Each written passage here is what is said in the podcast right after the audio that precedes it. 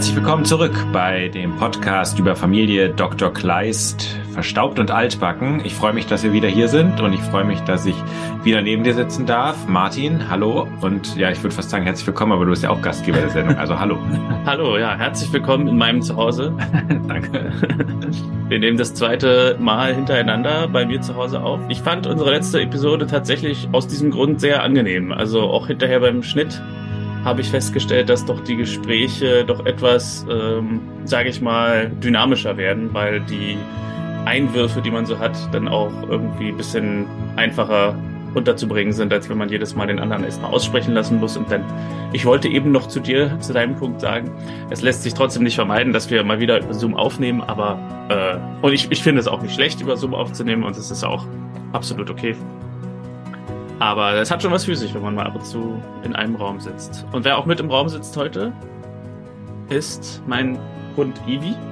Von dem meine Eltern neulich noch gefragt haben, was, was ist es denn eigentlich für ein Hund? Und ich konnte es nicht beantworten. Es ist tatsächlich ein Husky, auch wenn vermutet wird, dass irgendwo in der Urahnenlinie mal ein bisschen Windhund mit dabei ist. Hm. Deswegen ist es ein ziemlich schlanker Husky, aber es ist eigentlich ein Husky aus einer sportlichen Familie. Hm. Und äh, ja, dieser Hund ist ein bisschen ja, ein bisschen sensibel, was so Besuch angeht. Deswegen liegt er jetzt hier so links neben mir und hoffe, dass er nicht zu laut reinkläfft. Aber kann sein, dass ab und zu Hundegeräusche drauf sind auf dem Band, was wir ja noch verwenden. Aber es ist ja auch bei der Familie Dr. Kleist, also Piwi will ja manchmal ein Kind, äh, ein Kind sage ich schon, ein, ähm, ein Tier äh, gerne so haben. Aber an sich würde es total gut passen, finde ich, wenn diese Familie noch einen Hund auch hätte, oder? Stimmt das. Das Idyllenbild würde noch ergänzt durch so einen Hund, der noch so ganz entspannt mit darum springt, so ein Golden Retriever oder so, wirklich so ein Hund, der gar keine Arbeit macht. So. Genau. Und jetzt äh, stattdessen ähm, sind alle, alle ja gut, gerade ein Hund, der keine Arbeit macht, wäre sehr gut, weil sie ja selber mit sich sehr viel Arbeit haben. Ja. Ähm, auch in dieser Folge gibt es wieder innerfamiliäre Konflikte und äh, viel, äh, viel Tumult. Es ist die Folge 207 äh, mit dem Titel Kinderherzen. Ganz kurzer äh, Vorabblick, äh, deine Meinung zu der, zu, zu der Folge? Ich bin sehr beeinflusst in dieser Folge von äh, dem, dem Mitwirken von Jonathan Dümke. Ich auch. Ist mir genauso gegangen, ja. Äh, der ja wirklich ein Potsdamer Original ist irgendwie, auch wenn er nur sehr jung äh, wurde und oder nicht sehr alt wurde und sehr jung gestorben ist. Aber ähm, darum haben einige Dinge hier so doch etwas, wie soll man sagen, also sind etwas, kommen einem etwas persönlicher vor, jetzt als vielleicht dem Anybody aus Nürnberg oder so. Genau, das also hat mich hat mich auch ähm, äh, berührt, äh, weil ich kenne ihn nicht direkt persönlich, aber ich weiß, also Jonathan Dümke ist ja ein, ich weiß nicht, ob er sogar in Potsdam geboren ist, ich glaube, er ist 91, 92 ist er geboren. Ach stimmt, er ist neben, ja. Direkt nebenan. Jetzt, wo du sagst, genau.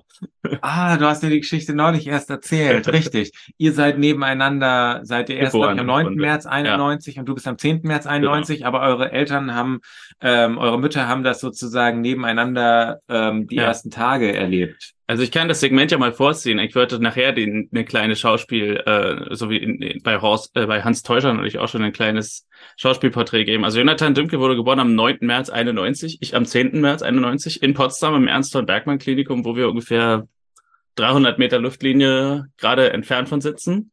Und äh, meine Mutter und seine Mutter waren bekannt vom Theater. Also meine Mutter war im Chor im Theater und war dann später, als sie ein Kind bekam, mich, ähm, äh, Theaterregieassistentin und auch mal Soufflöse und äh, ja, alles Mögliche. Und Martina Holling-Dümke ist äh, Regieassistentin und Regisseurin am Theater gewesen. Und darüber kannten sich meine Mutter und sie. Und dann äh, habe ich tatsächlich mit meiner Mutter jetzt nochmal kurz darüber gesprochen, wie die Geschichte eigentlich wirklich war.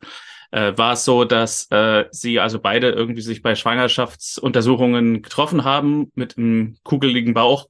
Und dann kommt man als Mutter ins Gespräch und ähm, haben dann eben so ein bisschen die, die, die Termine ausgetauscht. Na, wann hast du Termin und wann hast du Termin? Und dann war das eben sehr nah beieinander und sie trafen sich dann eben auch im Krankenhaus wieder bei der Geburt. Und wie gesagt, Jonathan einen Tag vor mir. Und aber direkt bereits nach der Geburt äh, war es so, dass äh, Martina zu Dorothea sagte, es, äh, wir müssen noch bleiben, mein Sohn muss noch eine äh, Herz-OP machen, weil äh, Herzfehler irgendwie diagnostiziert wurde. Und ähm, deswegen wurde er sofort operiert und auch danach musste er sich noch mehrfach Herzoperationen unterziehen. Also ich glaube, ich habe online davon gelesen, dass es viermal war, bevor er wirklich dann einigermaßen fit war. Und ähm, irgendwie war es, also ich weiß jetzt nicht genau, was es medizinisch war, aber es war irgendwas, dass seine Sauerstoffsättigung zu niedrig war und so. Und insgesamt war es dennoch sehr überraschend. Also es war äh, ähm, schon so, dass sie sagten, sie wissen nicht, wie lange es so dauert oder sie wissen nicht, wie alt er denn wirklich wird. Aber ich glaube, es kam trotzdem sehr überraschend, dass er dann 2013 im Alter von 22 schon gestorben ist, ähm, weil, also es kam dann eben doch sehr überraschend. Es war, glaube ich, auf einer Reise mit seinem Vater, der ihn dann irgendwie tot im Hotelzimmer gefunden hat. Also das hat auch die, die Öffentlichkeit sehr bewegt, weil er trotz seines frühen Todes eine ziemlich ähm, gute Karriere hatte, 13 Jahre lang als Schauspieler, was sein absoluter Traum war, Schauspieler zu sein, Schauspieler zu werden. Und er war eben ein Kinderdarsteller und ist dann eben auch langsam in diese Jugendrollen reingewachsen, kurz bevor er dann gestorben ist. Ich habe mal aufgeschrieben, wo er überall dabei war. Er war bei Polizeiruf, bei Berlin Berlin, bei In aller Freundschaft, TKKG im Kinofilm, bei Löwenzahn, im Tatort, verschiedene Soko-Serien und eine Hauptrolle auch in der Serie Bloch von 2003 bis 2012 an der Seite von Dieter Pfaff. Die Serie wurde nur eingestellt, weil Dieter Pfaff verstorben ist. Also äh, wäre noch sonst noch weitergegangen. Ja, und meine Mutter und ich erfuhren gemeinsam davon, dass er gestorben war, äh, nicht weit von hier. Ich glaube, es könnte sogar in diesem Zimmer hier gewesen sein, als ich irgendwie am Computer saß und wir auf filmstarts.de waren und sein Profil auf Platz eins der meistgeklickten Profile trendete an dem Tag. Und wir dann dadurch sahen, dass er dann an dem Tag oder einen Tag davor gestorben war. Ja, sein Vater Wolfgang Dümke ist auch Fernsehproduzent, Autor und Regisseur, also eine Kunstfamilie, sage ich mal, oder eine Fernsehfamilie. Also ich kannte ihn nicht besonders gut, aber wir kannten uns so vom Sehen. Äh, wir haben jetzt kein großes Verhältnis miteinander gehabt und es war eben einfach so ein typisches Ding. Potsdam ist keine große Stadt, ähnlich wie Eisenach. Wenn man sich sieht, man kennt sich, vielleicht legt man sich einmal zu und irgendwie hat uns trotzdem immer verbunden, dass dieser Geburtstag einen Tag Abstand und wir sind sogar aufs selbe Gymnasium gegangen eine Zeit lang. Also ja, und äh, ganz lustig, die Geschichte wusste ich nicht mehr oder nur noch zum Teil. Äh, ich habe irgendwann mal meine Schülermonatskarte verloren. Äh, indem ich irgendwie, die hatte ich in so einem Plastik, in so einer Plastikhülle und damit habe ich irgendwem zugewunken und dann ist sie rausgefallen, ohne dass ich es gemerkt habe. Und dann habe ich zu Hause gemerkt, ich habe nur noch die Plastikhülle. Und der große Bruder von Jonathan hat die gefunden und hat gesagt, guck mal, äh, hier, ich habe so eine Monatskarte gefunden und die Mutter wusste sofort, wer wir sind und wusste dann auch, wo wir wohnen wahrscheinlich oder hat vielleicht im Telefonbuch geguckt. Ja. Aber auf jeden Fall war das ganz lustig. Also irgendwie hat man, hat man sich irgendwie immer begegnet, ist man sich immer begegnet. Ja. So viel zu Jonathan Dümke. Deswegen ähm, stimmt mir, ich hatte, du hattest es mir auch vor nicht allzu langer Zeit mal erzählt, dass ihr diese Krankenhausgeschichte, ähm, die Geburtsgeschichte sozusagen äh, teilt oder so äh, da ähm, beieinander wart. Ähm, aber mir, mir ging es auch genau aus dem Grund äh, nah. Also ich habe ähm, nämlich die Serie Bloch, die du gerade erwähnt hast, habe ich immer gerne geguckt. Ich mochte den Dieter Pfaff immer gerne und da weiß ich, dass mir der Jonathan Dümke aufgefallen war als sein Sohn. Und ich habe dann irgendwann in einem äh, Schülerjahrbuch von 2009, weil ich einen Abiturienten kannte von unserem Gymnasium, wir waren also ich war nicht mit ihm auf einer Schule, weil er gegangen ist in dem Jahr, in dem ich gekommen bin. Mhm. Ähm, aber ich habe dann später im Jahrbuch plötzlich ihn gesehen und dachte, ist ja Wahnsinn so und ähm, weil heute ist es in dem Alter und wenn man mit Berlin dann zu tun hat, kennt man sowieso manchmal ein bisschen mehr Promis oder sowas, ja. oder du jetzt auch mehr durch die Schauspieler. Aber damals war das halt total krass, dass man jemanden aus dem Fernsehen kannte. Ja. Und ähm, was mir auch nahegegangen ist, war, dass er in diesem Fall auch wirklich ähm, medizinische Probleme hat, die vielleicht auch gar nicht so unähnlich dem waren. Ich will da jetzt wirklich nicht keinen Satz zu viel verlieren. Ja, ja nee. Es ähm, ist es war ja zwischendurch gab es eine Szene, wo er untersucht wird und wo Christian Kleist zu ihm sagt, äh, ja, Herzprobleme hast du nicht, wo ich dann schon mal schlucken musste. Ah, okay, dann genau, dann war es so rum. Also vielleicht, ja. ja. Ähm, aber sozusagen, wo, wo ich dann irgendwie schon gedacht habe, also ich fand ihn immer irgendwie so einen coolen Typen, sowohl beim, beim Schauspiel als auch als ich den dann später mal beim Abiball von dem Jahrgang danach gesehen habe, wo meine Schwester Abi gemacht hat, ähm, als meine Schwester Abi gemacht hat. Ähm, von daher war ich da auch äh, sehr betroffen, als ich dann die, die Nachricht gelesen habe, dass er gestorben ist und ähm, das hat er natürlich in der Folge auch irgendwie begleitet und hat die Folge dann auch mitgeprägt. Und was vielleicht noch erwähnt werden sollte, ich fand, ich fand ihn wahnsinnig talentiert. Also mhm. äh, unglaublich gut. Auch in der Folge jetzt hier wieder. Also, ja. Gut, so viel zum vorgezogenen Schauspielprofil Jonathan Dümke. Äh, und jetzt würde ich sagen, starten, starten, starten wir ein. Starten wir ein, steigen wir aus äh, in die Folge 207 namens Kinderherzen.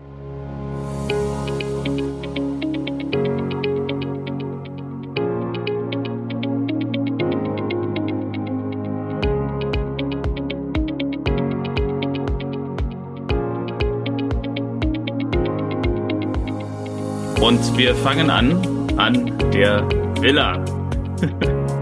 Ein neuer Beginn. und wir sehen Marlene und Christian joggen und sie treffen auf Horst Brinkmann und seinen Sohn Daniel. Und das sind, oder Daniel ist Jonathan Dümke, Horst Brinkmann wird gespielt von. Ah, jetzt habe ich den Namen vergessen. Ähm, Markus Knüffgen, glaube ich. Markus Knüffgen. Markus Knüffgen. Äh, ja, irgendwie frotzeln sie ein bisschen über Christians Fitness und äh, joggen weiter. Und äh, was noch wichtig ist zu erwähnen, Horst Brinkmann ist der Tennistrainer von Piwi und Daniel ist dessen Stiefsohn. Als sie wieder nach Hause joggen, repariert gerade Piwi sein Fahrrad, während, ähm, ja, während sie wieder nach Hause kommen und braucht irgendwie so ein bisschen Hilfe bei der Reparatur. Lisa kommt auch auch raus aus dem Haus und kriegt Clara nicht aus dem Bett. Marlene will ihr helfen und Lisa soll Kaffee machen. Es ist wieder so ein bisschen so eine Stressstimmung am Morgen. Und Christian erzählt, Inge und Johannes haben angerufen und sind auf dem Rückweg von Venedig. Also eine Reise nach Venedig äh, hat den beiden Schauspielern ganz genau null Episoden weniger äh, gegeben. Sie sind sofort in der nächsten Episode wieder da. Ja, wahrscheinlich war das mal eine entspannte, konfliktfreie Zeit. Schade, dass die uns vorenthalten wird. Wären schon ein paar Drehs in Venedig ja, schön gewesen. Das stimmt. Dafür reicht das öffentlich-rechtliche Budget nicht ja. für Venedig-Reisen. Und Marlene ist bei Clara. Clara meint, Mama soll kommen, sie hat Bauchweh, aber Mama ist ja, wie wir wissen, in den USA bei einem Spezialdoktor. Und Marlene holt stattdessen den Dr. Superheiler Christian. Ähm, ja, dann wird es hier so ein bisschen, dann geht es so ein bisschen hin und her, was den Stau Schau Schauplatz angeht. Ähm, erstmal sehen wir kurz Daniel, der zu Hause ist bei seiner Mutter und Kopfschmerzen hat, trotzdem aber zur Schule gehen will. Und Horst meint auch sowas wie Indianerherz kennt keinen Schmerz. Ein ganz toller Papaspruch. Mhm. Und als er weg ist, meint Horst zu Stefanie, der Mutter, dass ihm bestimmt nur mulmig ist, weil er wieder zur Schule muss. Und äh, Stefanie entgegnet, es ist schwer für Daniel, weil sie ihn kurz vor den Ferien umgeschult haben und er jetzt wieder neue Freunde finden muss. Aber Horst sagt, Daniel schafft das schon und es lacht ihn bald auch keiner mehr aus und schlägt dann vor, sie könnten noch gemütlich Kaffee trinken, da er erst um 10 Uhr beim Training sein muss. Da ist auch das, ähm, was, was er da, was man daraus hört, ist, dass er irgendwie Probleme mit Mobbing oder so haben muss. Also, dass er sagt, es lacht ihn keiner mehr aus. Also irgendwie, er scheint erst kurz auf der Schule zu sein, aber es scheint schon irgendwie sozial problematisch zu sein. Und das war auch so sowas, dafür, dass ich Sympathien auch hatte für, für Jonathan Dümke oder habe und, und de, der auch wirklich niedliche Figur mhm. auch ist.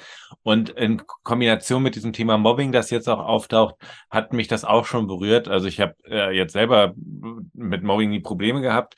ähm, äh, also habe niemanden gemobbt und wurde nicht gemobbt. Ähm, aber ich merke immer, dass mir das bei Kindern, weil die so wahnsinnig wehrlos sind, wenn sie einer Gruppe von gemeinen mit äh, Gleichaltrigen gegenüberstehen, dem so ausgeliefert sind. Das spielt manchmal hier eine Rolle und tat mir auch wirklich sehr leid. Ja. Wieder zurück bei den Kleists sehen wir Christian und Clara und Christian erzählt vom Bauchwehfrosch, den Clara wahrscheinlich hat.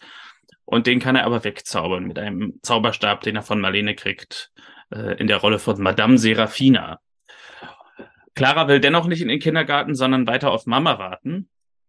Und daran merken wir das andere Motiv, dass es äh, die Folge durchgibt. Also insofern ist es wirklich auch eine dramatische Folge, weil Clara mehr und mehr den Kontakt zur Mutter vermisst oder es ihr ja. klar wird, was da jetzt passiert. Sie müssen dann aber alle los und fragen Piwi, ob er aufpassen kann. Und Marlene hofft dann, dass Lisa nach der dritten Stunde aus der Schule kommt und ihn ablösen kann. Und Christian nutzt den Moment, um sich über Marlene lustig zu machen und zu sagen, das habe ich gehört, die Schuldirektorin äh, sagt ihren Schülern, sie sollen schwänzen. Ruft er die ganze Straße runter. ja, aber Marlene macht sich wirklich Sorgen und Clara ahnt, meint sie, dass äh, ihre Mutter nicht nur verreist ist. Äh, und Christian beruhigt sie so ein bisschen, sagt, er hat gestern noch mit Dr. Bishop telefoniert. Sie verträgt die Therapie ganz gut, es gibt Hoffnung. Und Marlene sagt, wir müssen gut auf Clara aufpassen. Und sie muss los, sonst kommt sie das erste Mal in ihrem Leben zu spät. Ja, äh, mir hat gut gefallen, weil sie ja der Lisa noch hinterherruft, du kommst nach der dritten Stunde zurück. Ja, tschüss. Ähm, Stimmt, das war ja. irgendwie sowas, wo ich dachte, okay, da hätte ich mich nie darauf verlassen, dass dieses ja. Jahr Tschüss auch ja, das wirklich ähm, kommt. Ja. Wirklich kommt, ja. Dann sind wir auf dem Schulhof und irgendein Junge, der später, glaube ich, Benjamin genannt wird, gibt mit einer Hier steht, gibt mit Technik an, sah aus wie ein uralter iPod oder ein Walkman. Diese Art von peinlichem Angeben ähm, ich weiß nicht, ob ich kann mich nicht mehr so an meine alte Schulzeit in der Form erinnern, ob das jetzt mal jemand so gemacht hat. Aber wie er das sagt, so hier guckt mal ne, mm. und hier schaut euch das an. Das war sowas von ja, es war peinlich, cringy, cringy, genau. Ja. Humor cringe. Nee, das nicht. Ja, und Daniel kommt etwas unbeholfen dazu, stellt sich so in diese Gruppe rein und sagt so, hallo. also so hat nicht so wirklich die ja, soziale Kompetenz, in diese Gruppe reinzukommen. Und ähm, er sagt, er hat auch so ein Gerät. Äh, also es ist, es ist, ich glaube, es ist ganz bewusst so gemacht, dass es nichts Wirkliches ist. Also es soll, es hat so den, das Design mhm. von einem iPod, aber es wird immer MP3-Player genannt und Man sieht aus wie ein Gameboy. Ja, und ja. ja, also wahrscheinlich ist es so, ja, keine Marke. Deswegen sagt er, er hat auch sowas, aber er darf es nicht mit in die Schule nehmen. Und der andere junge Benjamin, der sagt ihm, das glaubt er erst, wenn er es sieht. Und jetzt verpiss dich oder haben wir dich eingeladen?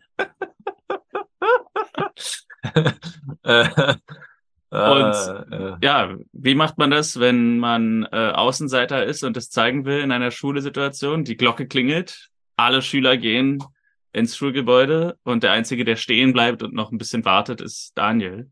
Und sofort ist er komplett isoliert. Alle gehen rein und er bleibt allein auf dem Schulhof zurück. Stimmt, etwas, was man in der Realität vermutlich sehr selten mal gesehen hat, aber im, im, äh, im Film dann sozusagen das symbolische Mittel ist. Ja.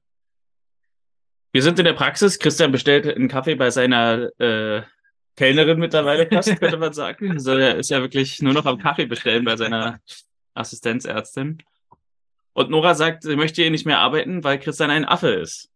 Und das habe ich dir gestern auch geschrieben. Ich möchte den Podcast nicht weitermachen, weil du ein Affe bist. Ja. Ähm, äh, da war ich schon sehr überrascht, als dieser Satz kam ähm, von Nora, aber erklärt sich gleich auf eine andere Art auf, die nicht weniger skurril ist. Ja. Ähm, sie sagt, er braucht eher eine Ratte.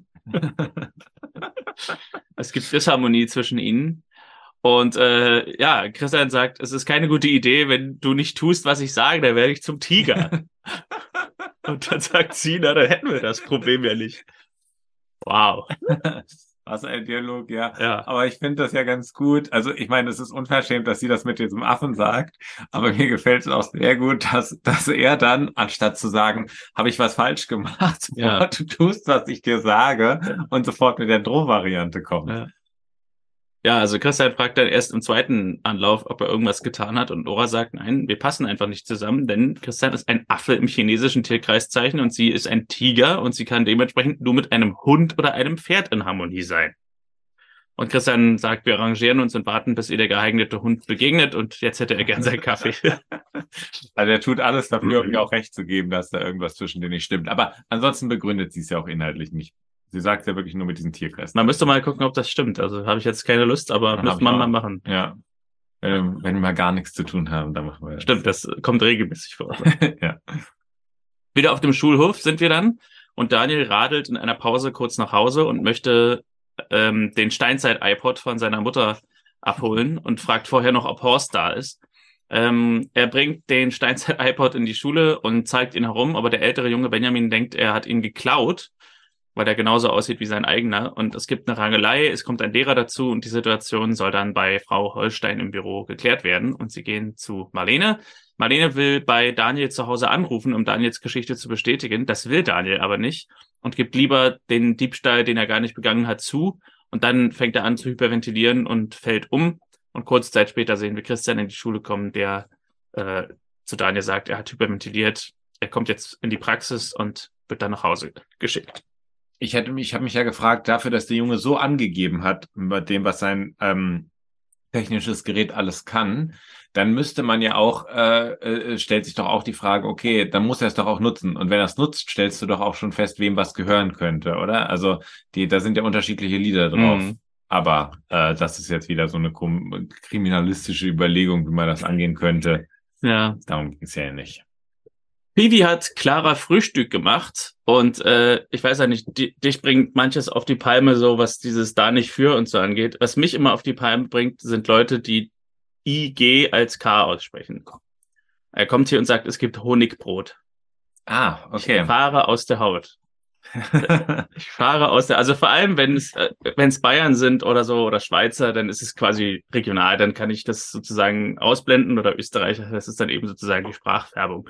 Ist okay. Aber wenn es so Eisenacher oder Berliner sind, die Honig sagen, dann ist es einfach falsch. Das also du willst es haben, wie das, wie wenn ich, wie in der Personalform vom Ich spreche, Honig. Honig. Honig. IG okay. ist in der hochdeutschen Fassung ein, ein es ist nicht korrekt zu sagen 20 oder 40 oder Honig. Es heißt auch nicht Weg, es heißt Weg. Liebe Norddeutschen, es heißt nicht Weg, es heißt Weg. Aber liebe Süddeutschen, es heißt nicht Honig, es heißt Honig. das nach hier kostenlos dazu, diesen kleinen linguistischen Exkurs. Honigbrot gibt es also und Kakao. Äh, Clara malt ein Bild von einem Engel im Himmel und fragt Piwi, ob er schon mal bei den Engeln war. Aber Piwi meint, da darf man nur hin, wenn sie einen rufen. Johannes und Engel kommen nach Hause. Clara fragt, ob sie was mitgebracht haben und es herrscht allgemein eine schöne, frohe Laune, weil die beiden wieder da sind. Die ganze Familie wieder vereint. Ja, im Grunde schon. Marlene und Stefanie sind auf einem Spaziergang, wo Marlene ihr von der Situation erzählt, die vorgefallen ist. Stefanie versteht nicht, was passiert ist so richtig, also versteht nicht warum, bestätigt, dass Daniel den iPod geholt hat, aber sie hatten ihn weggeschlossen, weil Daniel nicht genug gelernt hatte. Da habe ich mir aufgeschrieben, hier, was ist denn das für eine Erziehungsmethode? Musik gegen Schulleistung. ja, stimmt, schon zwei Vers. Marlene kriegt einen Anruf. Benjamin hat zugegeben, dass er sich nur einen Scherz erlauben wollte. Und Stefanie fragt nicht ganz zu Unrecht, was sind denn das für Kinder hier in der Schule? mein Kind bricht zusammen und Benjamin kriegt wahrscheinlich nur einen Verweis dafür. Ja, Marlene so ähnlich wie damals, als sie meinte, ähm, oder sie reagiert relativ ähnlich wie damals, als ihr die Lehrerin sagte, dass sie ein Verhältnis mit einem Schüler hat, sagt sie hier bei diesem ja doch ernstzunehmenden Vorfall, ist nicht ungewöhnlich, dass sich Schüler solche Streiche untereinander spielen. Ja, sie, ja, das stimmt. Sie spielt das ein bisschen herunter. Da komme ich aber nachher auch nochmal zu einem anderen ja. Zusammenhang. Aber sie sagt, oder sie gibt zu, dass es auf jeden Fall ungewöhnlich ist, dass Daniel etwas zugegeben hat, was er nicht getan hat. Und deswegen möchte sie morgen gern Stefanie in ihrer Sprechstunde sehen. Wir sind in der Praxis mit Daniel und Christian. Daniel wird durchgecheckt und erzählt, dass er viel Sport machen muss, seit Horst da ist. Das macht ihm aber keinen Spaß. Er geht mit Horst joggen, Tennis spielen und Fahrrad fahren, aber er ist dabei ziemlich ungeschickt, besonders beim Ballspielen. Äh, Christian analysiert das oder diagnostiziert, dass mit seinem Herz alles in Ordnung ist, der Blutdruck ist auch normal, ähm, und dann geht er so ein bisschen in die psychologische Betra Be Betreuung und sagt, es ist toll, dass du den Diebstahl gestanden hast, das ist der erste Schritt. Aber Daniel sagt, nein, das war ich doch gar nicht. Christian wundert sich, warum er was gesteht, gesteht, gestanden hat. Da kommt jetzt mein, also Honig und Honig kann ich, aber gesteht und gestanden, dass er was gestanden hat, was er nicht getan hat. Und Daniel fängt an zu weinen. Und Christian fragt, warum er das denn gemacht hat, aber Daniel weiß es selbst nicht oder sagt zumindest nicht, warum. Dann sehen wir die Kleistvilla und im Garten hat Inge Clara eine Spieluhr mitgebracht, die O Sole Mio singt oder spielt, was eine kurze Szene einleitet, wo Johannes und Inge auf Deutsch übersetzt Oh meine Sonne, oh meine Wonne singen. Also O Sole Mio heißt offenbar Oh meine Sonne übersetzt. So viel dazu.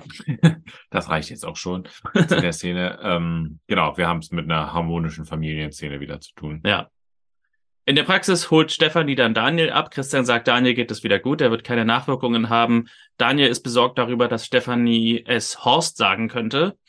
Und Marlene ist auch dabei und sagt, Benjamin tut es wirklich sehr leid. Christian fragt Stefanie noch nach einem Augenarzt ähm, und sie sagt, mit sechs haben wir mal einen Sehtest gemacht, damals war alles okay, sie gehen. Und Marlene und Christian reden noch ein bisschen weiter über Daniel. Christian meint, er kann nicht sehr beliebt sein, wenn die anderen ihn so ärgern. Und Marlene meint, er sei unkonzentriert, hibbelig, unsportlich und nicht belastbar, laut der Aussage seines Klassenlehrers. Christian meint, es kann viele Ursachen haben, auch seelische. Und Marlene vermutet, dass er vielleicht Angst hat vor seinem Stiefvater. Nora bringt den Kaffee, möchte sich entschuldigen. Christian ist gar kein Affe, sondern er ist ein Drache. Und da sie eine Ratte ist, äh, harmonieren sie gut zusammen. Und deswegen war er auch ihr immer schon sympathisch. Was ich vorhin nicht gesagt habe, ist ja, äh, sie hat in der anderen Szene gesagt, ich wusste schon immer, dass das mit uns nicht klappt. Und hier sagt sie jetzt, dass sie waren mir schon immer sympathisch äh, und ich weiß jetzt auch warum. Das wäre der Punkt, wo Nora entlassen würde. Weil, ich muss es deutlich sagen. Also das wäre der Punkt, da würde ich die doch wirklich für unzurechnungsfähig halten. Und mir war vollkommen, genau als sie nämlich diesen Satz sagte, deswegen waren sie mir schon immer sympathisch, wo man dann merkt, okay, die ist anscheinend, also gerade bei medizinischer, bei einer medizinischen Fachangestellten, die ja auch teilweise Assistenztätigkeiten übernimmt hat, hat man ja beim letzten Mal auch gesehen bei Herr Winkler, wo er sagte, Nora, sie assistieren. So. Und dass die anscheinend kein normales Urteil fällt, sondern sich dabei auf irgendwelche Tierkreiszeichen beruft, da wäre wirklich, da hätte ich gesagt, äh, äh, Nora, du bist hier ein Affe, raus. Na, ich finde es interessant auch, dass sie sozusagen so äh, rückwirkend immer sagt, ja, habe ich sofort gesehen. Mhm. Egal was es ist, mhm. das, das muss ja gar nicht dieses ähm, Tierkreiszeichenmäßige haben, sondern da kann ja auch ein Patient kommen und der hat meinetwegen Durchfall. Und dann sagt sie, äh, wusste ich schon immer, ist immer das und das. So, und dann macht Christian Kleist, Christian Kleist eine Analyse, eine Diagnose, das ist was ganz anderes und sie sagt, habe ich doch gesagt, habe ich schon immer gewusst, dass Durchfall immer das bedeutet. Also ja, da, also da, da bei der Szene dachte ich wirklich, okay, ich weiß ja, der Punkt ist, ich weiß ja, dass das, da, wie ich kenne sie ja noch aus späteren Folgen und da kenne ich sie auch sehr, sehr anders. Deswegen bin ich jetzt sehr verwundert, sie so zu erleben, auch so irrational okay. und so mystisch ja. ähm, unterwegs. Stefanie und Daniel gehen nach Hause und Daniel er sagt nochmal, dass er möchte, dass Stefanie verspricht, dass sie Horst nichts sagt. Und sie reden über den MP3-Player. Stefanie macht sich schon langsam Vorwürfe, dass sie ihn überhaupt rausgegeben hat und meint, es sei vielleicht wirklich besser, wenn sie Horst nichts sagen, weil es gerade so gut klappt mit ihnen dreien. Ähm, Daniel meint aber gar nicht, dass es gut klappt mit den dreien. Er hasst die Regeln, die sie zu dritt haben und möchte zurück nach Altenburg, was übrigens in Thüringen ist, was ich sehr verwunderlich finde, weil ihr Dialekt so ein bisschen bayerisch zu sein scheint, den sie hier spricht. Aber ich habe dann rausgefunden, die Schauspielerin ist aus Brandenburg an der Havel. Also ich weiß nicht genau, was da los war mit den Dialekten in dieser Folge. Jedenfalls sagt sie, äh, Horst hat diesen tollen Job hier, wir haben das tolle Haus und Daniel wollte doch immer einen Vater. Ähm, und Daniel wirft ihr vor, dass sie nur noch macht, was er will und er ihr egal ist. Er will keine Familie sein, nicht mit dem und geht weg und schließt sich ein. Stefanie klopft an der Tür, aber Daniel macht nicht auf. Dann kommt Horst nach Hause und fragt, was los ist. Und Daniel sieht man drinnen sich schnell ausziehen und halb angezogen die Tür öffnen äh, und sagt, er hat sich umgezogen, weil sie ja noch Fahrrad fahren wollen. Und Horst sagt, ja, wenn die Schulaufgaben fertig sind, dann können wir gleich los. Und Stefanie und Horst gehen die Treppe runter, während Daniel sich umzieht. Und Horst sagt, sie sind auf dem richtigen Weg. Das ist jetzt das erste Mal gewesen, dass er freiwillig Sport mit ihm machen wollte den, die Konflikte, die sich da so, äh, äh, die sich da so drumherum spinnen, die finde ich nicht uninteressant. Also zum einen so dieses Auftauchen von der dritten Person, also anscheinend scheint ja der ähm, Daniel einen anderen leiblichen Vater zu haben und ähm, und auch diese Überlegung vom Vater, die ja vielleicht im ersten Moment gar nicht so unklug ist, so von wegen ich ich äh, peppel den Jungen auf hm. und ähm, dann, dann klappt das wieder. Man merkt aber, dass es genau der falsche Weg ist. Also, dass er gar nicht guckt, wo sind denn vielleicht seine Interessen, seine hm. Stärken. Vielleicht sind die ja bei der Musik, sondern im Prinzip scheint es mir so, dass er selber, er ist ja Tennistrainer, ähm, dann sagt, okay, ich habe Stärken, die liegen darin und jetzt gucke ich, dass mein Sohn, hm. die, mein äh, Stiefsohn die gleichen Stärken bekommt. Also, das ist ziemlich falsch. Ich finde auch die Reaktion der Mutter sehr traurig. Wenn ein Kind sagt, ich komme mit meinem Vater nicht klar, dann zu sagen, ja, aber du wolltest doch immer einen Vater. ähm, so irgendwie, dass eher die Frage ist, okay, was stört dich an ihm und wie kann man es klären? Mhm. Aber nicht äh, zu sagen, okay, ich setze dir einfach irgendeinen Vater vor und mit dem musst du dann zufrieden sein, weil das irgendwann mal als Kind geäußert wurde, dieser Wunsch. Ja. Also schwierig. Jeder Vater ist, ist, ist gleich gut. So. Ja, genau. Also das ist ja heißt, es geht ja auch um die Art, wie der Vater mit ihm interagiert. Ja. Johannes, Lisa und Inge sind in der nächsten Szene und Johannes sagt, es ist schön, wieder da zu sein. Lisa sagt, ja, äh, ohne euch war auch hier das reinste Chaos. Inge geht hoch zu Clara, weil sie aufgewacht ist und nach Mama ruft. Und Lisa und Johannes reden darüber, äh, dass sie beide keine Spaghetti mehr sehen können. Wahrscheinlich Johannes, äh, weil er in Italien so viele gegessen hat. Und Lisa, weil sie als Notessen, während wahrscheinlich die einzige gut kochende Person in Inge nicht da ist, ständig sich Spaghetti gemacht haben. Und dummerweise hat aber das kleine Kind Clara, was jetzt gerade aufgewacht ist, Lust auf Spaghetti. Und Inge ruft runter, Clara hat Lust auf Spaghetti, wollt ihr auch? Und Johannes und Lisa können nicht widerstehen und sagen, au ja! Aber ich muss sagen, das Spaghetti eines der Essen ist, die man wirklich tagelang essen kann. Ich finde auch, ja. Äh, das, das, das ist jetzt was anderes als mit anderen Mahlzeiten. Nur mal, äh, bist du mehr Italien? Ich habe ja, ich war letztes Jahr in Südtirol und ansonsten, ich weiß, es ist krasse Sünde, aber ich war ewig nicht in Italien, also als erwachsener Mensch noch gar nicht. Ähm, ist das so, dass es wirklich nur Pizza, Pasta und das war's? Wenn man essen geht, dann wird man schon wahrscheinlich am ehesten diese Sachen äh, diese Sachen anfinden. Aber also ich habe im Hotel festgestellt, da kriegst du Pasta eher als so Vorspeise. Mhm. Also ich weiß nicht, es ist jetzt auch schon wieder ein bisschen her, bestimmt zehn Jahre oder so. Da war ich 51. ja. nee, äh, also äh, ich glaube, es war 2011, dass ich zuletzt da war. Und ähm, was zwölf Jahre sind, aber egal. Und ähm, da war es so, dass wir dann oft irgendwie im Hotel so, so Nudeln bekommen haben und Salat. Und dann haben wir so gedacht, oh, ordentlich reinhauen, hier Nudeln und so weiter. Und dann kam der Hauptgang. So. Und okay. so dachte, ach so, Nudeln sind hier nur eine Vorspeise und nicht ja. so der, Hauptgang wie in Deutschland. Aber mhm. sonst, äh, wenn ich so an noch, noch früher denke, wenn wir so essen gegangen sind beim richtigen Italiener, da war es oft Pasta und Pizza, ja. Also in den Restaurants schon, ja. Hm. Okay. Aber kommt vielleicht auch drauf an, welches Restaurant man besucht und in welchen Touristenfallen man sich rumtreibt. Aber ja, Hätte man wieder Lust eigentlich. Können, wir könnten uns jetzt auch gut äh, Spaghetti holen oder ins Restaurant. Machen wir gleich nach Oder ich meine nach Italien. Also wir machen immer mal ja. Verstaubte und Altbackene. Der Podcast über Familie Dr. Kleist. Live in so einem italienischen Restaurant. Ja. Aber Michelangelo. Ja, oh, ja, stimmt ja, stimmt ja. Daniel, Horst und Stefan, die sind beim Essen. Und Daniel wirft irgendwie ein Glas Wasser um oder so und es landet bei Horst im Schoß und Horst ist sauer und springt auf und will, dass Daniel das sauber macht, weil sonst lernt das ja nicht. Und geht ein bisschen zu weit, denn Stefanie fährt dann wiederum Horst an, dass er sich so aufregt und Daniel ist einfach noch müde. Das ist ja auch kein Wunder, so wie Horst ihn herumscheucht und meint, er überfordert ihn mit seinem ganzen Sport.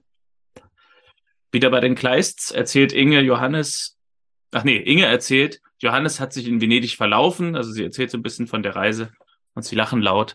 Ähm, Marlene meint, äh, oder Marlene kommt dazu und äh, erzählt, Clara ist eingeschlafen und äh, sie hat aus irgendeinem Grund nochmal Fieber gemessen. Also ich wüsste jetzt nicht warum, aber äh, habe ich so gemerkt, oder sie sagt hier, sie hat 36,8, also eigentlich normal. Aber also ich finde 36,8 wäre für mich jetzt schon hoch. Also, Echt? ja. Nö, ich glaube nicht. Also ich spende ja regelmäßig Blut und ich meine, meine liegt auch immer so bei 36,8. Ja, 8, ne? 36, also ich habe, glaube ich, immer so 36 in den tieferen Kommawerten, so 36,1 oder 2 oder so. Okay, aber ich glaube, bis 37 ist noch normal, oder? Ja, also da habe ich schon dann 37, da denke ich dann schon, dass ich krank bin, nicht okay. 37 habe. Okay. Mediziner bin ich leider nicht, genau weiß ich es nicht. Ja, Johannes meint, sie wird nicht krank, sondern sie hat Angst, dass ihre Mutter stirbt. Und als Referenz holt er das Bild, was sie gemalt hat, von den Engeln. Und Christian ruft den auch an bei Dr. Bishop, aber Monika, die Mutter, ist gerade in der Therapiesitzung, deswegen konnte sie nicht rangehen. Aber angeblich läuft alles weiterhin nach Plan. Dann sind wir mit Horst und Stefanie in einer Szene. Stefanie entschuldigt sich, dass sie so heftig war. Horst versteht nicht, dass er der große Feind ist. Und Stefanie erzählt, dass Daniel zurück nach Altenburg will. Er hat sich das Familienleben anders vorgestellt und er hat ihr vorgeworfen, sie habe ihn nicht mehr lieb. Aber sie sagte ihm, er sei ihr das Allerliebste. Und Horst reagiert so ein bisschen seltsam, als er sagte, würdest also tatsächlich für ihn unsere Liebe aufgeben.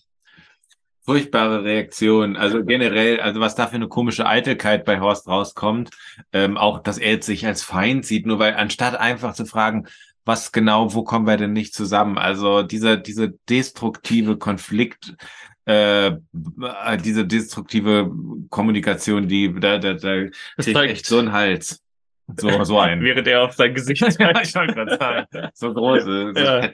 Der Hals geht bis zerstören es zeugt so ein bisschen selber von einer gewissen Unsicherheit, ne? Mhm. Dass man so bald irgendwie so ein bisschen Kritik ist, sofort denkt man, ist der Feind der Buhmann und alle hassen einen. Zumal er ja später auch beim Training, was wir noch sehen werden, auch ein Trainer ist, der ordentlich pusht. Also ja. ähm, sozusagen, er sollte dann so einen härteren Umgang, also die Kombination aus austeilen und nicht einstecken können, das mhm. ist, die ist echt scheiße. Also ich meine, für was gibt eine Mutter irgendwas auf, wenn nicht für ihren Sohn. ja. Also du würdest für ihn unsere Liebe aufgeben. Ja, Ja. Nein, nicht für ihn, aber ich habe doch noch eine Playstation dann. ja, aber Stefanie meint, so weit muss es nicht kommen, dass irgendwer irgendwas aufgibt. Horst fragt, ob nur er daran irgendwas ändern kann und Stefanie meint, er könnte etwas mehr auf Daniels Bedürfnisse eingehen, ihn als das sehen, was er ist und nicht als das, was er gerne hätte von Daniel. Und Horst sagt, es geht nicht darum, was ich gerne hätte, sondern es geht darum, ihm zu helfen. Er hat Probleme, Freunde zu finden. Und, Konstantin, ich glaube, das stimmt auch zu 100 Prozent. Sportliche Jungs haben das Problem nicht. Exakt. Die haben Wir keine Probleme, Freunde zu finden. Sportliche Jungs sind immer glücklich. Und deswegen ja auch das Tennistraining. Das ändert sich übrigens, möchten wir den 10-, 11-jährigen Schuljungs auch sagen, das ändert sich auch nach der Schule nie. Also die sportlichen Jungs sind die glücklichsten, der Rest, ja, muss ich irgendwie mit so einem Nebendasein ja, beglücken. Ja. Sie sagt ja dann zu dem Vater, sagt sie ja dann, dass er den Jungen mehr so sehen sollte, wie er ist und nicht so, wie er ihn gerne hätte. Da gibt es, ähm, ihr habt mal Filme aussortiert und mir einen Film geschenkt. Ich meine, es ist über den US-Präsidenten Nixon, ich bin mir nicht ganz sicher, ja. wo er dann am Ende, kurz vor seinem Rücktritt, nochmal diese Ahnengalerie der Präsidenten entlang geht und dann auch äh, Kennedy, glaube ich, anguckt und dann sagt, wenn die Leute ähm, dich sehen, dann sehen die Leute, wie sie gerne wären. Und wenn sie mich sehen, dann sehen sie, wie sie sind. Äh, ein kleines bisschen ist das davon abge... Ja. Ähm, äh, also kleine ja. Form davon. Oliver Stone, Nixon, Anthony Hopkins, ein dreistündiges Teil. Ja, ganz genau. Ja. Ist noch bei mir im DVD-Regal. Ach guck, du hast den. Ich wusste das gar nicht. Ich habe ihn geklaut. äh, die Szene ist noch nicht ganz vorbei. Ähm, Stefanie sagt es, dass Daniel unglücklich ist, so wie es jetzt läuft. Er kommt nicht mit Horst als Vater zurecht und auch sie findet ihn zu hart. Und Horst sagt, ich bin im Gegensatz zu dir konsequent. Du beschützt ihn und lässt ihm alles durchgehen. Ich bin seine Mutter, ich muss ihn beschützen, sagt sie. Und Horst fragt, ja, aber vor mir, so hat das alles keinen Sinn mehr. Und droht so ein bisschen diese Beziehung abzubrechen, was vielleicht das Schlechteste gar nicht wäre. Und ja, sie sagen sich trotzdem nochmal, dass sie sich lieben, aber so richtig gefühlt scheint es von ihm nicht mehr zu sein.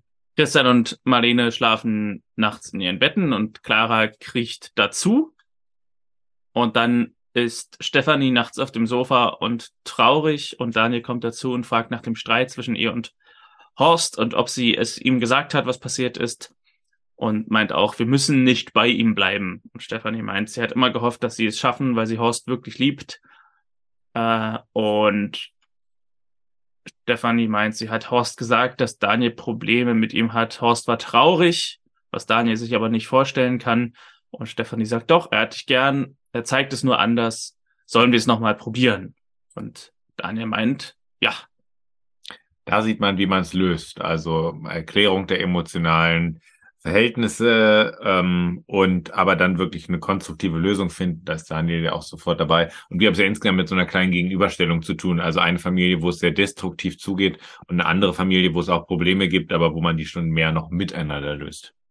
Dann sind wir wieder bei Kleists Gartenessen. Äh, und es gibt so eine allgemeine Aufbruchstimmung. Lisa muss zum Sport, Johannes muss gucken, ob seine Apotheke noch steht und Clara hat wieder Bauchweh. Und ähm, ja, also es wird so ein bisschen angedeutet, dass dieses Bauchweh einfach so ein allgemeines Ding ist, dass sie ähm, nicht will, dass um alle gehen, sondern dass die Leute bleiben. Genau, das ist einfach nur das Symptom für Einsamkeitsangst. Hm. Und Inge schlägt vor, sie will mit Clara einen Kuchen backen. Marlene will Piwi fahren, aber der nimmt das Rad und Christian meint, er will mal beim Training zuschauen, bei Piwis Tennistraining. Er hat heute einen freien Nachmittag und will auch mal den Trainer kennenlernen. Piwi findet den Trainer ganz super. Christian fragt, ob er nicht der äh, Stiefvater von Daniel ist und äh, ob der nicht auch mittrainiert. Piwi meint, ja, aber der ist untalentiert. Äh, und Christian sagt, naja, der war in Behandlung bei mir und Piwi mit einer typischen Gleisreaktion, ah, es geht also gar nicht um mich. äh, ja, und Christian sagt, doch, es geht schon um dich, aber du weißt doch, wie ich bin. ja, dieser Satz ist sehr unlogisch. Naja, also. aber du weißt, dass es eigentlich nicht um dich geht. Du weißt ja, ich, ich gehe meinen Patienten auch zu Hause noch auf den Garten. ja, Hier stimmt. Ist, er ist wirklich sozusagen dieser Tausendsasser, der entweder zu Hause ist oder die beim Sport noch beobachtet und alles, ja. ja. Hier ist übrigens der Moment, wo ich die Folge unterbrochen habe und erst nach einigen Stunden weitergeguckt habe, weil ähm, ich ich hatte eine Stunde Zeit, die Folge zu gucken.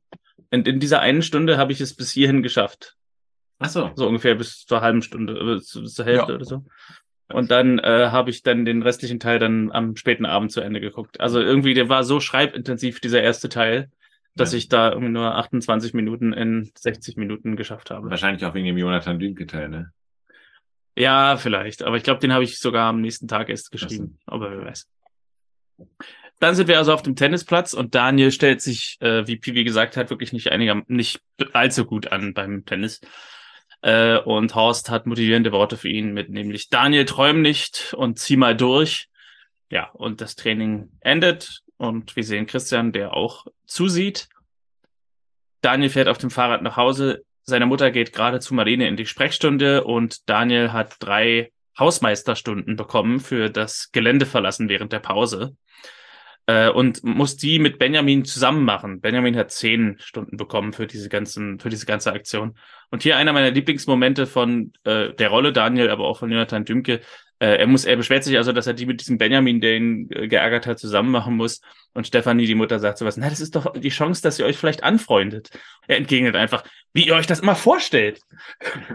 aber was ja wirklich so ist, ne? so, also Erwachsene denken irgendwie so, ach, mein Kind äh, mein Kind ist irgendwie mal so zwei Minuten oder zwei Stunden mit einem anderen in einem Raum, da werden sie bestimmt Freunde. So, also. Aber ich kann den Gedanken durchaus nachvollziehen, weil ähm, das ist ja nicht, also eine Frage ist ja, warum, irgendwas verbindet ja den Geärgerten und den Ärgerer. Also irgendwie haben die eine spezielle Verbindung. Und ich glaube schon, dass die sich schneller, schnell drehen lässt. Ähm, dass sie sich auf eine spezielle Art auch gut verstehen können. Ähm, was ich ja daran immer so komisch finde, an dieser Art von Strafen, wenn sie mit einer Tätigkeit verbunden werden, die jemand anderes als Beruf hat. also einfach das, genauso bei, bei, bei Schalke 04 gab es das ja, dass äh, Tedesco, als er 2017 Trainer wurde, dass er gesagt hat, okay, es gibt keine Geldstrafen mehr, wenn jemand zu spät kommt, sondern er muss aushelfen im Fanshop. Ich meine, ähm, so weiß ich nicht. Also ich weiß, man weiß natürlich, was gemeint ist, sozusagen, dass du noch eine andere Tätigkeit dann einfach ausüben musst, aber stell dir mal vor, es würde jetzt heißen, ja, äh, der hat nicht gut mitgearbeitet, der muss jetzt synchron mithelfen bei Martin. So irgendwie, äh, ich möchte nicht, dass mein Job als Strafe empfunden wird. So. Vielleicht muss bei Schalke auch ein Spieler mal mithelfen, die Härtefeldanträge zu bearbeiten. hat aber viel zu tun.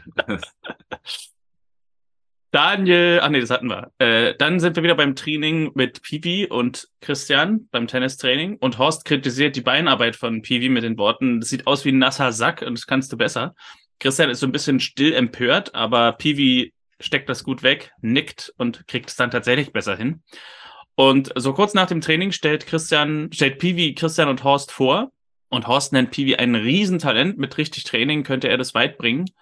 Und Christian fragt, was denn dieser Spruch mit dem nassen Sack wollte, sollte. Und Horst meint, Jungs muss man wütend machen und richtig fordern. Und Horst beendet das Training morgen Nachmittag, hat er aber wieder zwei Stunden Zeit, um weiter zu trainieren. Piwi geht sich umziehen Christian und Horst reden noch kurz miteinander. Christian meint, wenn er so mit Piwi, wenn er so mit Piwi gesprochen hätte, dann wäre die Hölle los. Und Horst meint, er dachte, Piwi sei eigentlich ganz hart im Nehmen. Aber ja, sagt Christian, aber er wirkt sehr erwachsen, aber vor kurzem hat er noch bei uns im Bett gekuschelt. Ähm, mal ist er kindlich cool, mal ist er kindlich, mal ist er cool. Und ähm, ist doch bei Daniel bestimmt genauso, oder? Hat er denn das Drama überwunden? Und das ist natürlich der entscheidende Fehler, weil natürlich Horst von dem Drama nichts wusste. Horst sagt, was für ein Drama. Und Christian druckst so ein bisschen rum, kleiner Vorfall in der Schule. Horst möchte es wissen und Christian sagt, das sollte dann wohl ihre Frau erzählen. Ach, sie weiß auch davon? er reitet sich immer noch tiefer rein. Ja. Da sieht man auch, warum es gut wäre, dass Christian nicht immer, also sein Engagement in allen Ehren ist toll, aber ähm, wenn es gut wäre, wenn er sich ein bisschen manchmal zurückhalten würde, weil ähm, er verletzt ja einfach das, ich glaube, also die ärztliche Schweigepflicht wird hier verletzt, ne? Also bei einem Minderjährigen, der, der, der quasi ja Erziehungsberechtigte hat. Ah, stimmt, ja. ja. Weiß ich nicht. Aber ich weiß nicht, ob er denn ein Erziehungsberechtigter ist, der Stiefvater. Ja. Weil ja, die ja schon verheiratet sind, oder? Das weiß ich gar nicht. Aber äh, stimmt, du kannst recht haben, dass bei einem Minderjährigen was anderes ist, aber er bringt auf jeden Fall eine Menge Konflikte auch noch rein. Stefanie erzählt gleichzeitig in der Sprechstunde bei Marlene, dass Horst nichts davon weiß, von dem Vorfall. Marlene fragt, ob Horst Daniel schlägt. Und Stefanie sagt nein. Er ist sehr konsequent und sie haben auch ihre Konflikte, weil Stefanie ihn eher verwöhnt hat, wie man das eben so macht, wenn man alleinerziehend ist und dabei nebenbei arbeitet, was ich übrigens bestätigen kann. Ich war ja auch quasi allein erzogener Sohn. Da wird man tatsächlich von seiner Mutter sehr verwöhnt. das ist, äh, das ist doch eigentlich auch ganz gut, weil sie das ja auch äh, so ein bisschen erzählt, äh, Marlene. Da, also da kann sie ja mit relaten, ne? Also ja. das ist, äh, äh, ja, das ist doch gut, wenn man verwöhnt wird. Ja, auf jeden Fall. Daniel übt Schlagzeug, Horst unterbricht ihn und fragt nach Stefanie, wo sie ist, und fragt auch nach der Sache gestern. Obwohl er ja gar nicht weiß, was die Sache gestern ist. Fragt er, na, und was war der Sache gestern? Und Daniel dann, und du weißt davon? ja, ich finde es nicht in Ordnung, dass ihr beide gelogen habt. Also es wäre so quasi so gepokert, so wie wenn du so hingehst und sagst, Konstantin, ich weiß es. du weißt das mit den, so, und dann sagst du quasi, was es du gibt denkst, auch, was ich weiß. Es gibt ja auch so einen Comedian, und ich kann mich nie, aber nicht mehr daran erinnern, der, der das mal so erzählt hat, dass es dann sein ganzes Umfeld einfach geschrieben hat. Ich weiß jetzt, ich hab's, es wurde mir erzählt. Und dann mal geguckt hat und von dem einen oder anderen kam dann eine krasse Reaktion, so von ah. ja, das tut mir auch so leid. Oh Gott, ja. Ich habe ja, ich habe ja fast 1100 Handykontakte. Ja, dann schreibst du alle, alle rundum nach. Ich mal sagen, einfach mal jetzt, ich weiß es. Und dann kommt vielleicht von einigen, ja, das Kind ist von dir. Also Horst findet heraus, dass sie ihn angelogen haben und Daniel sagt, du wärst doch eh nur ausgerastet. Auch ein schöner Moment, finde ich. und ähm, Horst fragt, ob er darüber reden will. Daniel sagt nein. Horst sagt, wir besprechen das sofort. Und Daniel sagt, nein, ich habe dir nichts zu sagen, du bist nicht mein Vater und schließt die Tür hinter sich zu. Und Horst ruft, mach die Tür auf und klopft an, aber gibt dann vor der verschlossenen Tür auf. Und jetzt eskaliert die ganze Szene. Jetzt eskaliert die Szene ganz allgemein. Erstmal sehen wir noch einen ganz kurzen Moment mit Pivi und Christian im Auto. Pivi meint, Horst war wirklich sauer. Warum hat Christian das erzählt mit dieser Situation? Christian sagt, er hätte es eh rausgekriegt.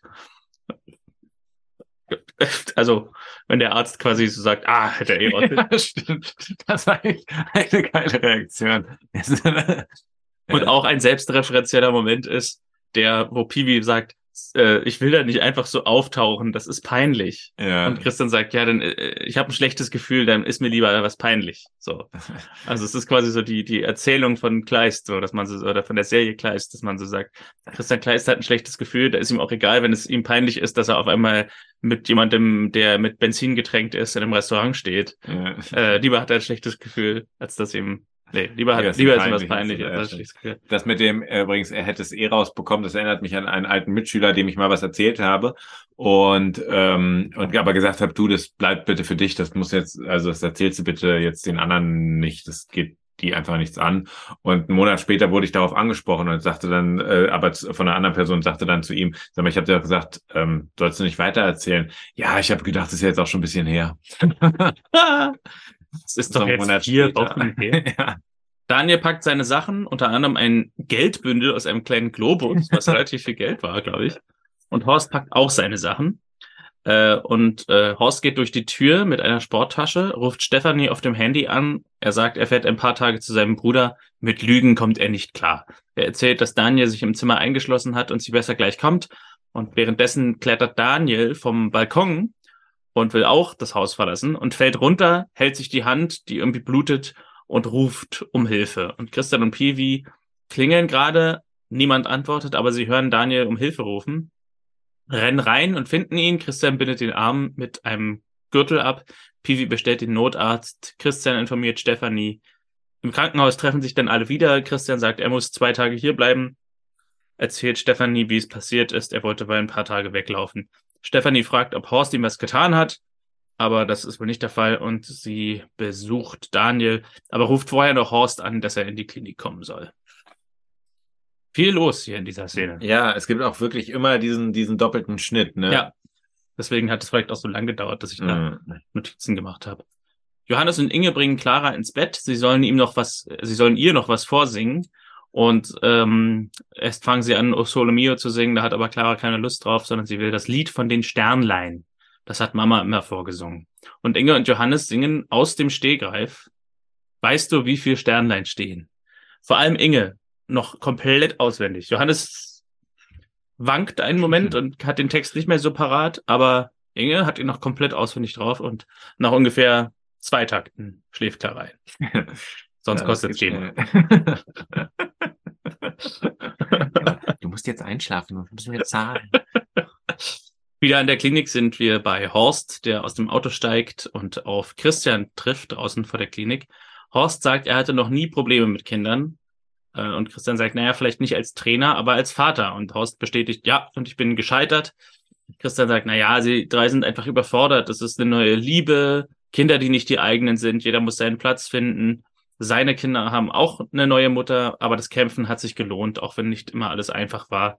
Und ähm, er bringt ihn zu Daniel.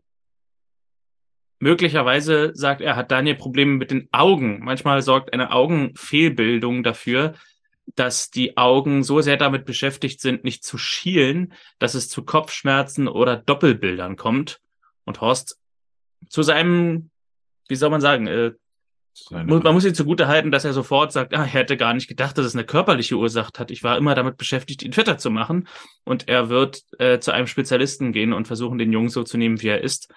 Und ja, also schnelle Einsicht hier von Horst. Ja, am Ende muss es immer schnell gehen. Aber wir sehen etwas, was auch später noch öfter erwähnt wird ähm, in, äh, in, der, in der Serie. Herr Kleist scheint ein exzellenter Diagnostiker zu sein. Also das mit dem Augen, also wenn man kein Spezialist ist, stellt man das wahrscheinlich nicht sofort fest, aber er hat es früh bemerkt. Ja. Johannes und Inge kümmern sich um den Garten. Pivi hat nicht gemäht. Marlene fragt, ob alles klar ist und schaut nochmal nach Clara, als das Telefon unheilvoll klingelt. Stefanie und Daniel im Krankenhaus wieder. Stefanie schlägt äh, einen Besuch bei der Oma vor. Daniel fragt, was mit Horst ist. Und in dem Moment kommt Horst auch dazu. Daniel entschuldigt sich, aber Horst sagt, ihm tut es leid. Er findet, sie sollten es nochmal probieren. Daniel lädt ihn ein, mit zur Oma zu kommen. Und Horst sagt, wenn Stefanie nichts dagegen hat. Und es gibt einen Kuss zwischen Stefanie und Horst. Und Daniel gibt ihm einen High Five. Ich frage mich, was hat hier die Wandlung ausgelöst für Daniel? Ja, ja, also ähm, eigentlich wäre das ja der Punkt, der im klassischen Fall wirklich eskalieren würde. Also dass, dass der Vater einfach sagt, ja, ich gehe jetzt und dass mein Kind, das verzweifelt ist, allein im Zimmer und dass sich das dann irgendeinen Ausweg sucht, der, der, der wirklich maximal unheilvoll endet. Ich meine, sterben können, als er da äh, vom, vom Dach fällt oder aus dem ersten Stock fällt. Äh, das hätte eigentlich dann, für mich wäre klar, wenn das der Vater meines Kindes sein soll, äh, das ist vorbei. Also, und stattdessen scheint ja alles in irgendwie eine Harmonie plötzlich zu drehen. Ist nicht ganz äh, klar, dass es war. Also vor allem für Daniel, weil der eben ja auch dieses ganze klärende Gespräch nicht mitbekommen hat zwischen Christian und Horst. Da kommt ja einfach nur Horst rein, hat sich nichts ja, verändert und dann, gut, bittet Horst um Entschuldigung. Das mhm. ist das Einzige. Aber na gut, manchmal reicht es halt schon. Sehr ne? schneller Wandel, ja. ja. Und auf einmal wird er mit eingeladen und kriegt ein High Five. Mhm. Marlene legt das unheilvolle Telefonat auf mit Dr. Bishop und Christian kommt nach Hause und schon in dem Moment, wo er so sagt, ach Mensch, was ein Tag, und so sich so quasi den die Last mein des Tages vom ja. ja. die Last des Tages vom vom vom von den Schultern seufzt, wissen wir, was passiert ist. Marlene erzählt, Monika hatte eine Lungenembolie, sie hat nicht gelitten, aber ist gestorben und das muss ich es einfach noch mal sagen. Sie ist tatsächlich nicht nur im Bus, sondern sie ist im so, Bus to Hell. Also sie ist tatsächlich in den Bus gesetzt worden, der ah, verunglückt ist. Die alte filmische Be Bezeichnung, ja. ja. Sie, sie hat äh, den, die Krebserkrankung nicht überstanden. Ja. Und sie überlegen, ob sie nochmal zu Clara reinschauen sollen und hören dann von drinnen aus dem Zimmer so Geräusche, gehen rein und sehen Clara am offenen Fenster stehen. Sie wollte gucken, ob die Sterne da sind. Und Christian zeigt ihr die Sterne am Balkon dann in Sicherheit, weil sie sonst ja wirklich so im Fenster steht und fast ausfällt. Und Clara hat einen Monolog, um die Folge zu beenden. Sie sagt, Mama ist jetzt ein Engel und wohnt in einem Sternhaus, aber sie kann immer auf mich schauen, auch wenn man die Sterne nicht sieht. Marlene soll auf Clara aufpassen mit dem Christian. Das hat Mama ihr gesagt. Nicht, nicht schlimm, wenn man mal weint. Der Hund kotzt derweil. Äh, nicht schlimm, wenn man mal weint. Die Tränen werden zu Sternen, Sterne für das Sternhaus. Und mit diesen poetischen Worten endet die Folge. Und wir sehen den Abspann.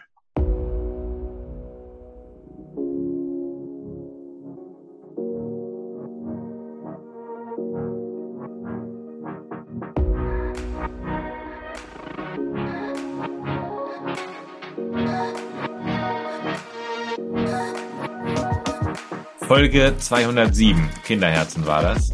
Ähm, ja, ich war am Ende so ein bisschen unsicher. Es war ja dramatisch. Ich meine, Clara ist ein so süßes Kind und ähm, die Mutter stirbt.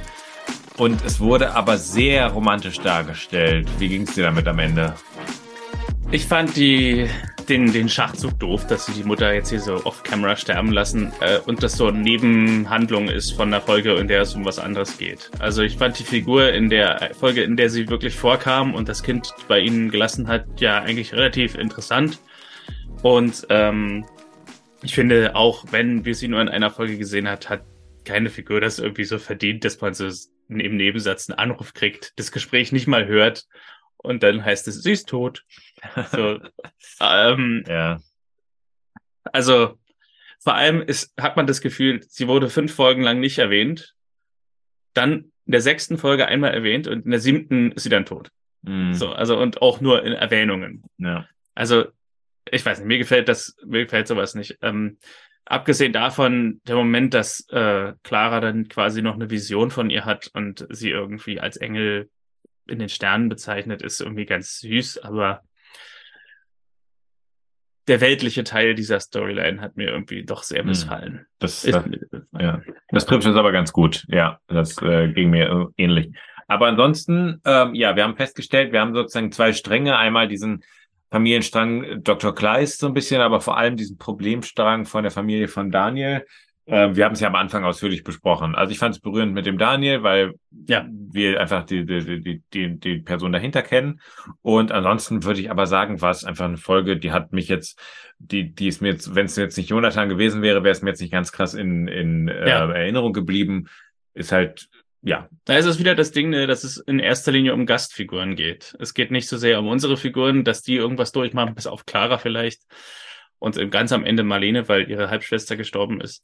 Aber ähm, sonst geht's halt wieder mehr um die Gastfiguren, die wir nur in der einen Folge sehen.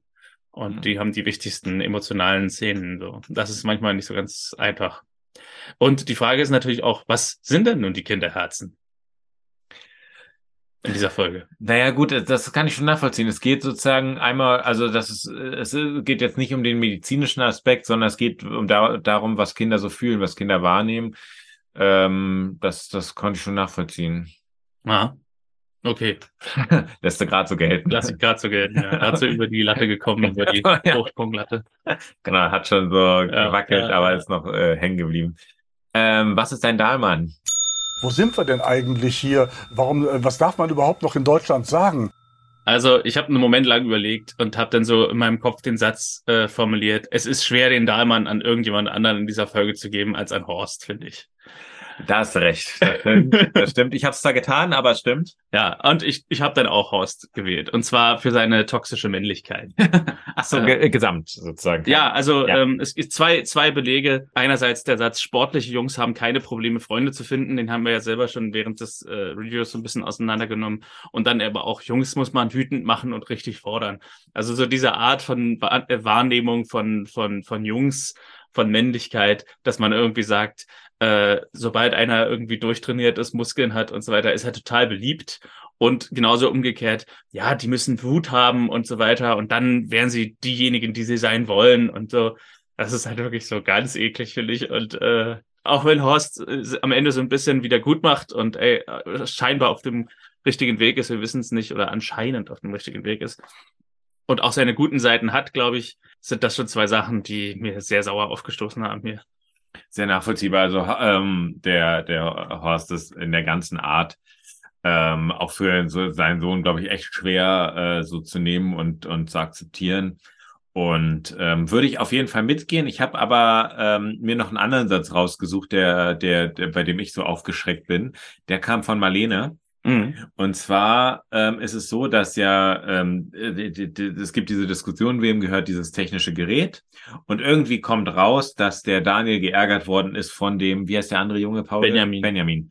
Ähm, von dem Benjamin geärgert worden ist. Und dann sagt Marlene in einer Szene zu ihm, ähm, äh, stellt sie ihn irgendwie zur Rede, was das denn vorhin war und dass er das Gelände nicht verlassen hat oder irgendwie sowas oder dass er sich auf den Benjamin einlassen soll. Warte mal, ich muss mal kurz gucken, ja. sonst, äh, sonst ist das jetzt ungenau.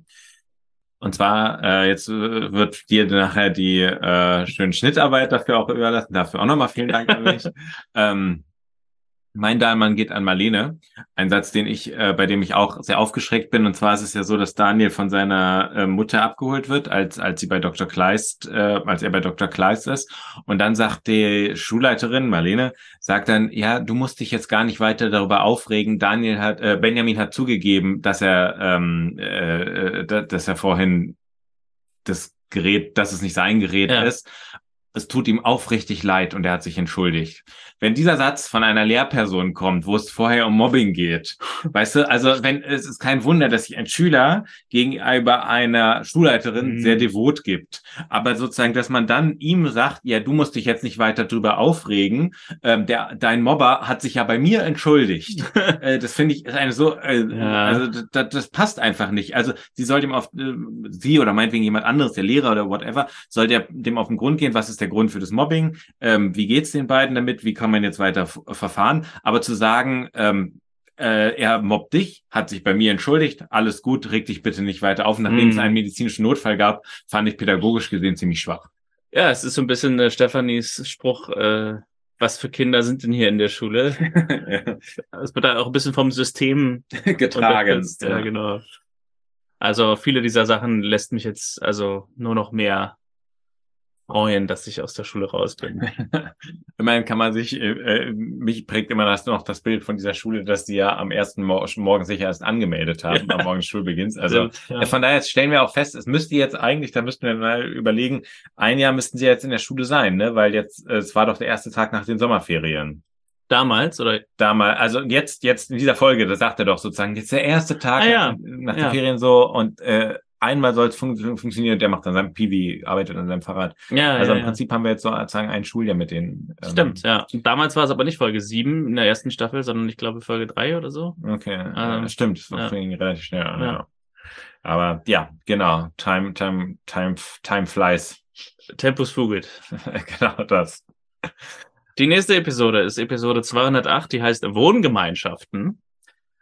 Inge nimmt ihre Mutter bei sich auf, die vor kurzem gestürzt ist. Allerdings ist sie schnell überfordert mit der Pflege der älteren Dame. Christian findet schnell die wirkliche Ursache für ihre Überforderung heraus. Wir scheinen es also wieder mit einem Familie, mehr familiengerichteten Konflikt zu tun haben. Ich hätte jetzt gedacht, dass jetzt die Frage ist, was passiert mit Clara, genau. Ähm, wird die jetzt dauerhaftes Mitglied der Familie oder so, aber vielleicht kommt es ja auch noch vor. Wird sicherlich zur Sprache kommen. Mal gucken. Wäre das Hubertus Winkler, der die wirkliche Ursache für die Überforderung herausfindet, müsste Inga schon mal einen Schwangerschaftstest machen. Stimmt, da ist ja noch eine Geschichte offen. äh, aber die größte Frage ist natürlich, ist denn nächste Woche noch mit einer persönlichen Anwesenheit zu rechnen? Von mir aus ja gerne. Kriegen wir doch irgendwie hin. Das ist doch schön. Also vielleicht noch einmal, vielleicht sogar nächstes Mal, beim übernächsten Mal dann wieder bei dir. Stimmt, ja. stimmt. Dann. Wir ja. reisen ja hier wild durch die Republik. Genau. Spendet uns weiter fleißig, damit wir die Fahrten finanzieren können. genau. Äh, ja, also mal, mal schauen, ob wir wieder vor demselben Mikro sitzen oder vor zwei unterschiedlichen Mikros. Hast du noch irgendwelche finalen Worte? Nein, also wir ähm, viel, viel, viel,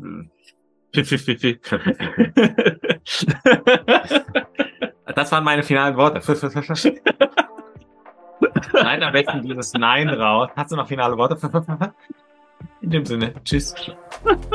Da fallen mir wieder die beiden. Dieser Folge.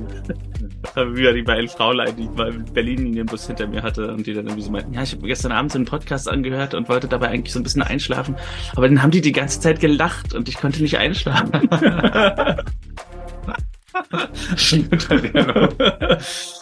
ähm, in diesem Sinne äh, wünschen wir auch, äh, dass ihr viel lachen könnt, dass ihr viel lachen. Jetzt gerät völlig aus den Schwingen.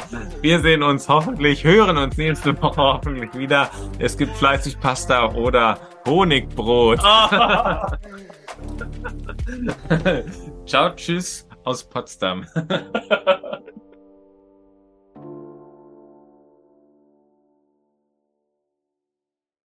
manche machen sich halt Notizen und andere gucken während der Aufnahme nochmal schnell nach. Wird sich dann in die Bewertung auch. Äh... Und einer von uns beiden gibt in seinen Lebensläufen an, er macht einen Podcast.